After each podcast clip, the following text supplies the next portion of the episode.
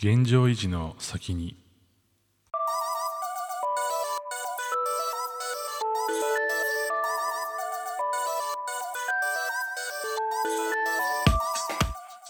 皆さんこんにちは、ヒデです。このチャンネルでは日替わりで私ヒデの好きなものについてお話ししています。金曜日のテーマはデータエンドエモーション。脳の作りや感情、テクノロジーをどうつなげていくのか考えていきます。突然なんですけれども、皆さんはなんか普段やっていることとか、進めていること、持っているもの、まあそれをね、現状維持したい。まあこのままにしたいっていう思うことってありますか？まあ、今日のテーマはですね、まあ、ズバリ現状維持バイアスと言われる、まあ、そのままにしたくなる衝動についてお話ししようかなというふうに思っているんですけれども、まあ、各いう僕もですね、例えば一度こう保険に入ったら、まあ、それをそのままにしてしまったりとか、まあ、仕事を変えるっていう時もなかなかこう踏ん切りがつかなかったりとか、まあ、考え方であったりコミュニティのところも、まあ、どういうふうにこう考えていくかっていうのも、まあ、今ある場所を優先して考えてしまう。で人によってはね例えばアプリのデザインなんか前の方が良かったんだよなって思ったりとか、まあ、今のこう仕事のやり方に関して新しいやり方を取り入れるっていうのはちょっとどうだろうなみたいな。新しくまたいろいろ覚えなきゃいけないんでしょ？みたいな感じになってしまう方とかもいる気がするんですよね。で、まあ、最初にお伝えした通り今日は現状維持バイアスと言われるものについてお話ししたいなと思っていて、まあ、ズバリこの現状維持バイアスというのは何かを変化させることよりもあの現状をそのままにすることの方がメリットが大きいと感じてしまう傾向のことなんですよね。まあ、当然未来のことは誰にもわからないということで未来に何か起きてしまうぐらいだったら今のままにしてしまおうというふうに感覚がこう働いてしまうっていうのが、まあ、大きいところなんじゃないかなっていうふうに思います。えなので、まあ、これあの調査結果にも出ているんですけれども、まあ、大体こう1.5倍から2.5倍ぐらい差があるらしくて、まあ、具体的に言うと例えば1万円もらえますっていう話って1万円失いますっていう話の2.5倍ぐらいこう価値を高めないと、えー信じてもらえないそこに対して動いてもらえないっていう形ですね。なんか人はこう得る喜びよりもこう失う怖さの方が大きくなってしまうらしくてどうしてもその何かを失ってしまうもしくは何かをもらえるかもしれないってこう比較した時に失うかもしれないっていう方が心理的に大きく働いてしまうらしいんですよね。だからそういったこうなんていうんですかねこう比例しないこうものをこう比較した時にどうしてもその人間っていうのは考えるのがあの思考がね停止してしまって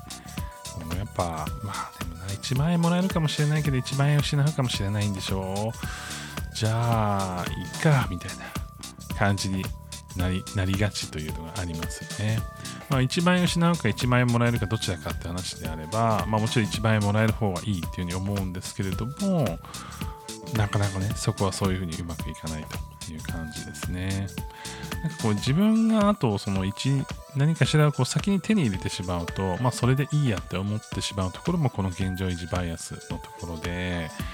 僕ね結構よくあるんですけれども何か通販で買った後なんかこう違ったわってなった後に返品するのが億劫になっちゃうんですよね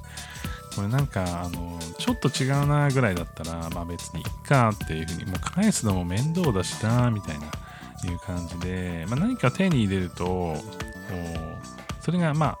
まあもともとはなかったわけじゃないですか。手元になかったんだけど今手元にあるもうそれだけで価値があるじゃないかっていうふうに感じやすくなってしまうっていうのもこの現状維持バイアスの一つの、えー形らしくて例えば何日以内に返品無料とかそういうところをねうまく使った表現なんだなっていうふうにすごく思いますね。なんかその変化をもたらすことが価値であるっていうことがなかなかその自分の中で整理しきれなかったりとかうまくこう消化しきれないまま、えこう言ってしまうとどんどんどんどんとこう自分の成長が阻害されてしまう可能性っていうのがあると思うんですよねえ、僕のその前の会社でやってたことで言うと、こう、捨てる会議っていうのをやっていました。それは、まあ、制度とか、そのプロジェクトとか含めて、何をやめるかっていうのをね、超真剣に考える会議で、まあ、これこそね、まあ、その今言った現状維持バイアスを脱却して変化して新しい一歩を踏むための、まあ、強制力を持たせた会議だったりするんですよね。でそれはもう本当にゲーム形式でもうどれだけそれが評価されてっていうのに組み込まれていくのでもうもう本当に真剣にみんな何を捨てるか考えるわけなんですよね、まあ、そんな感じでゲーミフィケーションと言われるようなゲーム性を持たせた形で自分の中で変化を起こすきっかけみたいなものをこう考えてやっていくっていうのもこの現状維持バイアスというのからま脱却して新しい自分を見たりとか新しいことを始めたりとかそれで得られるその報酬みたいなものを次のねステップで見ていけるっていうのがあるかもしれないなっていうふうに思っています。なかなかこう今の現状を満足していると次のステップ踏みづらいんですけれども